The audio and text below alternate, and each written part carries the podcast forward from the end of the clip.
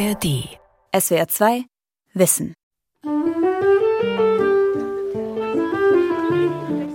Tragischer Laternenpfahl. Widerlicher Tintenklecks. Durchlöchertes Zäpfchen. Im Namen der bedrohten französischen Kunst und Geschichte protestieren wir dagegen, dass im Herzen unserer Hauptstadt der nutzlose und monströse Eiffelturm errichtet wird. Frankreichs künstlerische Avantgarde schlägt Alarm. Schriftsteller wie Guy de Maupassant, Alexandre Dumas und Paul Verlaine wollen den Bau einer Jahrmarktsattraktion mitten in Paris verhindern. Ohne Erfolg. Seit 1889 überragt der 300 Meter hohe Eisenturm die Stadt. Jetzt feiert sie seinen Konstrukteur. Denn Gustav Eiffels Todestag jährt sich zum hundertsten Mal. Er kann dem Wahrzeichen schon zu Lebzeiten seinen Namen aufdrücken. Gustav Eiffel und seine kühnen Metallbauten von Bettina Kaps. Ein eiserner Baum, der einen Wald verdeckt. So wird der Eiffelturm manchmal bezeichnet weil der Ingenieur nicht nur das Wahrzeichen von Paris hinterlassen hat, sondern einen ganzen Dschungel aus Metall. Brücken, Viadukte, einen Bahnhof, die Kuppel einer Sternwarte, Kirchen, die Struktur der Freiheitsstatue. Mit über 700 Bauwerken in 30 Ländern hat sich Eiffel auf allen Kontinenten verewigt. In Deutschland allerdings nicht. Weniger bekannt ist, dass er vier Jahre nach der Eröffnung des Eiffelturms für eine Woche im Gefängnis landet.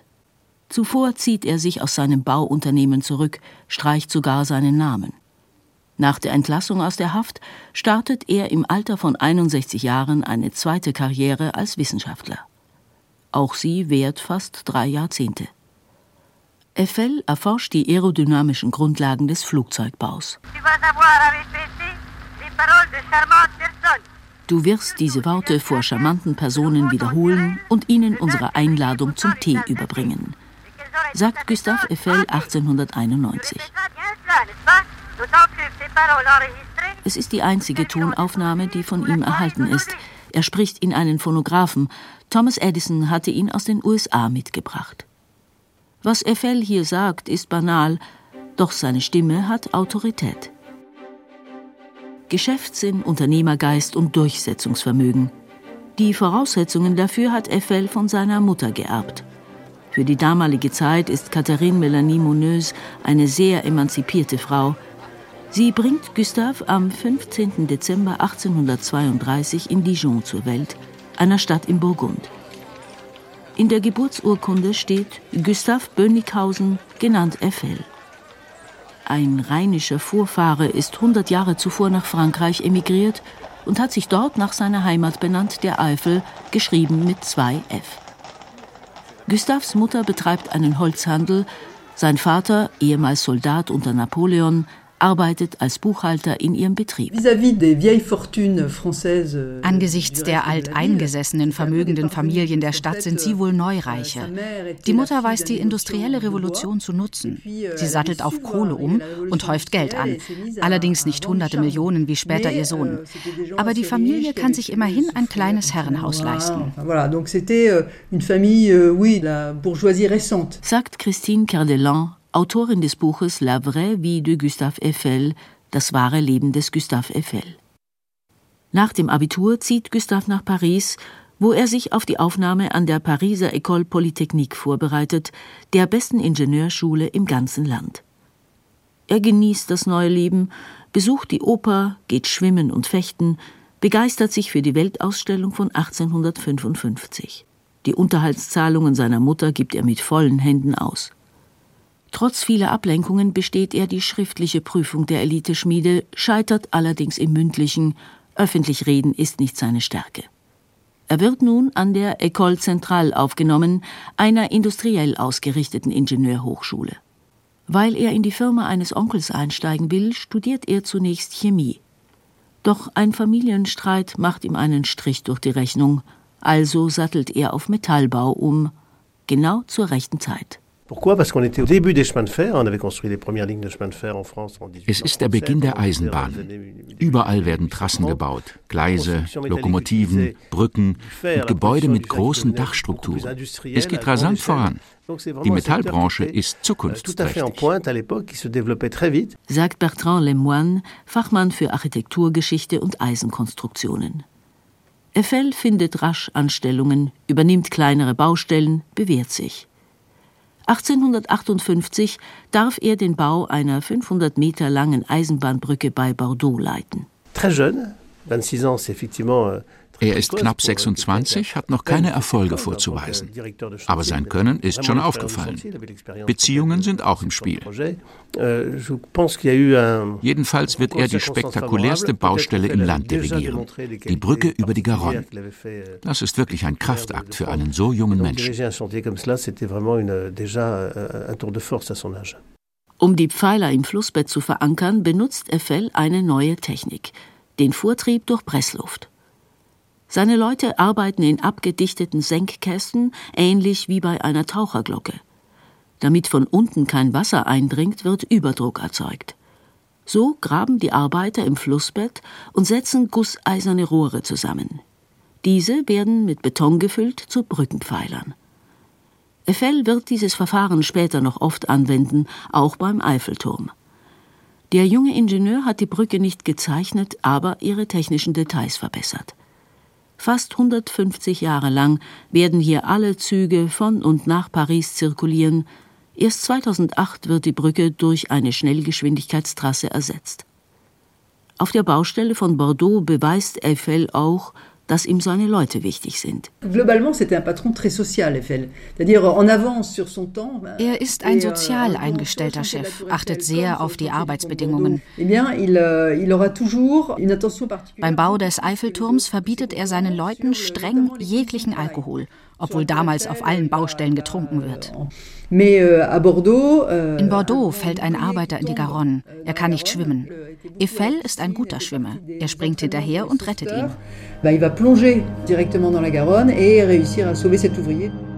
Gustave Eiffel bekommt Folgeaufträge, verdient ordentlich, aber eines fehlt noch zum perfekten Leben des aufstrebenden Bürgers, die Ehefrau.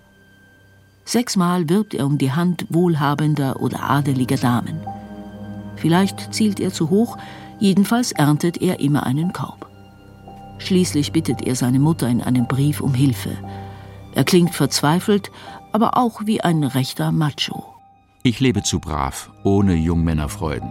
Ich werde mich mit einer Frau begnügen, die über ein mittelmäßiges Vermögen verfügt, eine passable Figur hat, ausgeglichen ist und eine gewisse Schlichtheit des Geschmacks besitzt. Genauer gesagt, ich brauche eine gute Hausfrau, die mir nicht auf die Nerven geht. Hauptsache, sie betrügt mich so wenig wie möglich und gibt mir schöne, gesunde Kinder, die wirklich von mir sind. Zwei Wochen später stellt ihm Melanie die Enkelin eines Geschäftspartners vor, Marie Marguerite Godelet. Noch im selben Jahr wird geheiratet. Gustave geht auf die 30 zu, seine Frau ist gerade 17. Sie werden fünf Kinder bekommen. Doch schon nach 15 Ehejahren stirbt Marguerite, ihr jüngster ist erst vier Jahre alt. Die 14-jährige Claire übernimmt fortan die Rolle ihrer Mutter. Gustave Eiffel wird nie wieder heiraten. 1866 wagt der Ingenieur den Sprung in die Selbstständigkeit. Der 34-Jährige pachtet eine Metallwerkstatt in Levallois-Perret. Die Vorstadt im Nordwesten von Paris liegt günstig am Ufer der Seine und nahe einer Eisenbahnverbindung. Vorher muss Eiffel sich allerdings bei seinen Eltern Geld leihen. Er arbeitet unermüdlich, konstruiert das Metalldach einer Pariser Synagoge, baut Viadukte und Gasometer. Aber ohne Eigenkapital muss er bei allen großen Ausschreibungen passen. Nach zwei harten Jahren holt er sich einen jungen Partner ins Geschäft, Theophile Serig, er ist hochqualifiziert und vermögend. Der 25-Jährige bringt sogar mehr Kapital ein als Eiffel. Mitbestimmungsrechte erhält er aber nicht. Eiffel kann stets erstklassige Mitarbeiter an sich binden, die sehr innovativ sind. Theophile Serig entwirft die Maria Pia Brücke über den Douro euh, im portugiesischen Porto. Zwei Halbbögen, jeweils an den Ufern angedockt, werden mit Kabeln gehalten, bis sie in der Mitte zusammentreffen. Diese neue Technik ermöglicht es der Firma, den 160 Meter breiten Fluss ohne Gerüste im Wasser zu überqueren. Das wäre sehr viel teurer gekommen.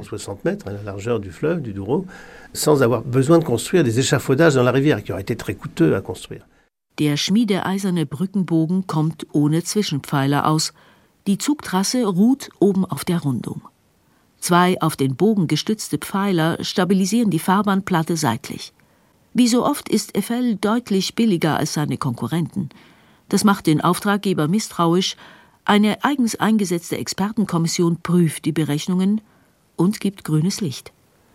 Dank Seriks Erfindung bekommt Eiffel den Zuschlag für das Viadukt. Die Firma hat ihren Jahresumsatz vervierfacht. Es ist der Beginn des Wohlstands. Die Technik der Maria-Pia-Brücke ist so genial, dass der französische Staat auf den Bauunternehmer zugeht und ihn mit einer noch größeren Herausforderung konfrontiert. Im Zentralmassiv, einer wilden und bis heute dünn besiedelten Landschaft. Dort steht Patricia Roches, Bürgermeisterin eines nahegelegenen Dorfes am Rand einer Schlucht. Vor ihr schwingt sich das berühmte Garabi-Viadukt über den Abgrund. Ein eleganter Bogen mit luftigen Streben, auch hier liegt die Trasse scheinbar federleicht oben auf. Zur Bauzeit ist es die höchste Brücke mit der größten Spannweite der Welt. 565 Meter lang, 122 Meter über dem Wasser. Gebaut für eine örtliche Eisenbahnverbindung. Euh. Die Ingenieure mussten sehr findig sein, um die Zuglinie durch unsere zerklüftete Berglandschaft so flach und gerade wie möglich zu gestalten. Euh, Sie hatten weder Kräne noch schwere Baumaschinen, nur die Muskelkraft der Arbeiter. Trotz vieler Schwierigkeiten haben unsere Vorfahren ein Viadukt geschaffen, das majestätisch in die Landschaft eingreift und die Schönheit dieser Schlucht noch unterstreicht. Ich mag dieses Viadukt auch, weil es den Menschen im Zentralmassiv die erste schnelle Verbindung zur Außenwelt eröffnete. 1884 konnten die Züge hier schon 50 Stundenkilometer fahren à grande vitesse pour l'époque, 50 km/h. 50 Kilometer pro Stunde sind längst nicht mehr erlaubt, dafür sind die Gleise zu verschlissen. Die Strecke wird nur notdürftig unterhalten. Patricia Roches engagiert sich deshalb in einem Verein, der die Verbindung retten und das Viadukt bei der UNESCO als Weltkulturerbe vorschlagen will. Das, so findet sie, ist sie Ingenieuren und Arbeitern schuldig.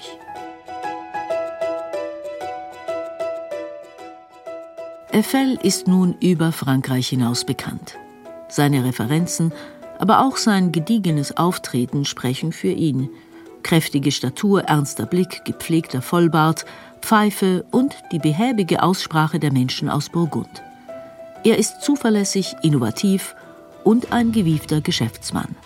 Seine Firma hat jetzt 300 Mitarbeiter. Um das Geschäft am Laufen zu halten, geht Eiffel weltweit auf Akquise er baut in China, Afrika und Südamerika vor allem Brücken, aber auch Kathedralen, beispielsweise in Peru. In Deutschland verewigt er sich nicht, denn französische Metallbaufirmen exportieren damals nicht ins Nachbarland. 1880 will Frankreich den USA eine Freiheitsstatue schenken. Aber der Künstler hat technische Probleme, er kann sein Modell nicht umsetzen, also beauftragt er Gustave Eiffel. Dieser hat zuvor einen neuen jungen Ingenieur eingestellt, Maurice Coquelin.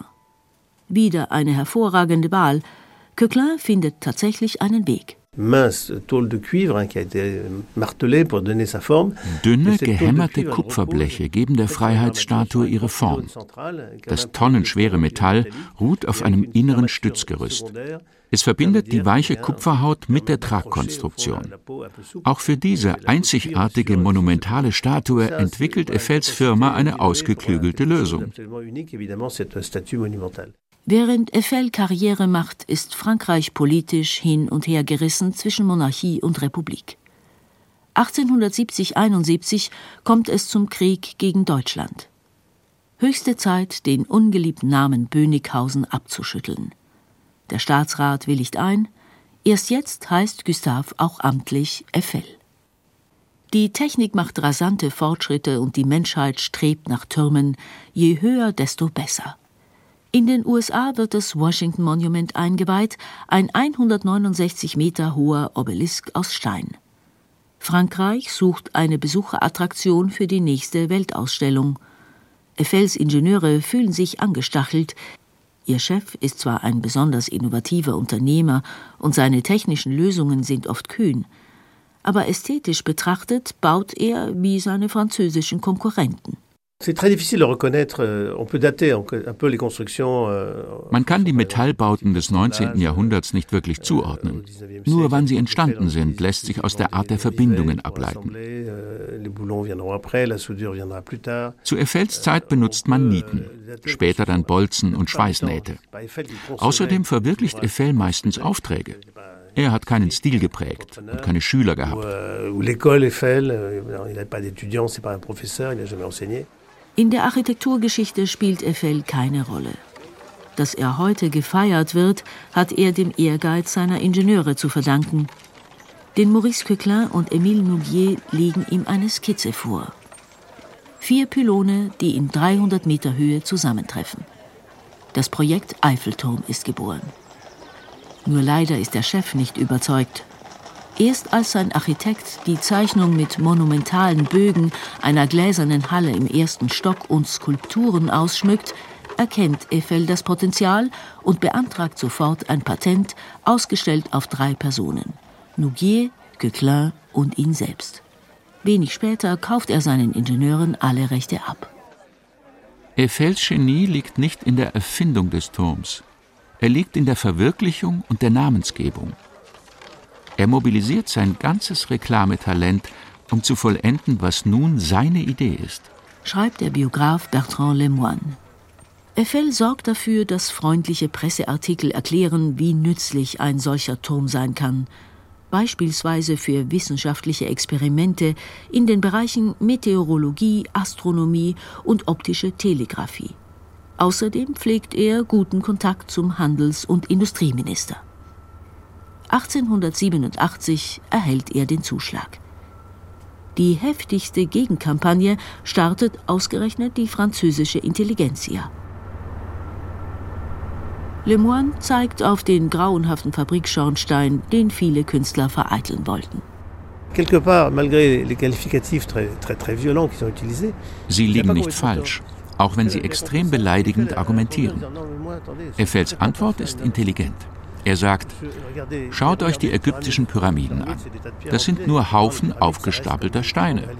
Trotzdem gelten sie heute als große Zeugnisse der Menschheit. Auch bei mir ist die Form eine Folge der Berechnungen. Eure Debatte betrifft mich also nicht. Er versucht gar nicht, den Künstlern zu widersprechen.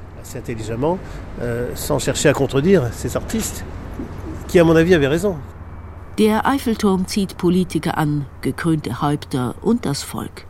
40 Jahre lang bleibt er das höchste Bauwerk der Welt. Erst dann läuft ihm das Chrysler Building in New York diesen Rang ab. Ist es seine bewährte Kühnheit oder schon Größenwahn?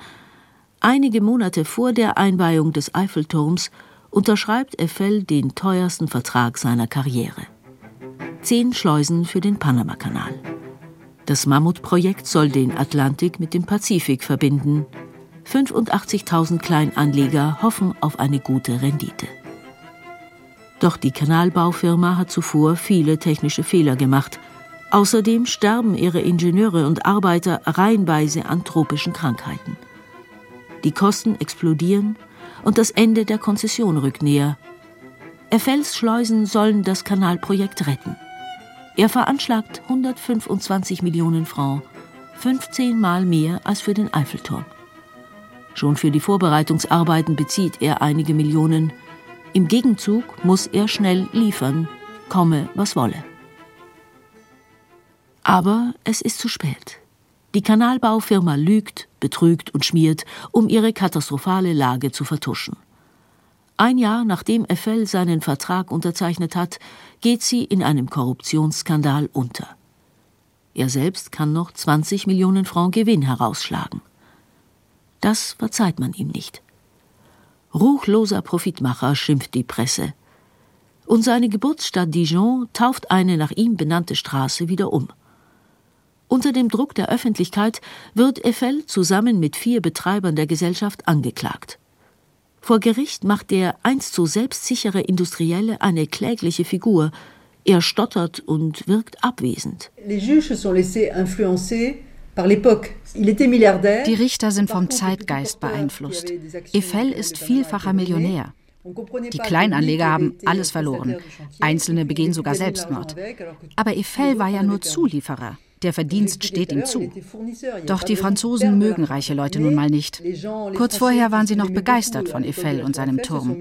Jetzt hassen sie ihn. Am ersten Tag des Prozesses steigt Eiffel aus der Firma aus, weil er sie schützen will. Er streicht sogar seinen Namen. Ich bin mir sicher, er hatte sich nichts weiter vorzuwerfen, als dass er unerbittlich verhandelt hat. Und das war verständlich, bei dem Risiko Das Gericht spricht Gustave Eiffel vom Vorwurf des Betrugs frei, verurteilt ihn aber wegen Vertrauensmissbrauchs zu zwei Jahren Gefängnis und einer Geldbuße. Er legt sofort Berufung ein. Vor Beginn der neuen Verhandlung muss er sich jedoch als Gefangener melden und wird eine Woche lang im Gefängnis auf der Pariser Ile de la Cité eingesperrt. Welche Schmach! Am 15. Juni 1893 wird er freigesprochen aber nur wegen Verjährung. Den Tatvorwurf selbst, Vertrauensmissbrauch, hat das Gericht nicht geprüft. Donc on saura jamais s'il aurait wir werden also nie erfahren, ob das Urteil gerecht war oder nicht.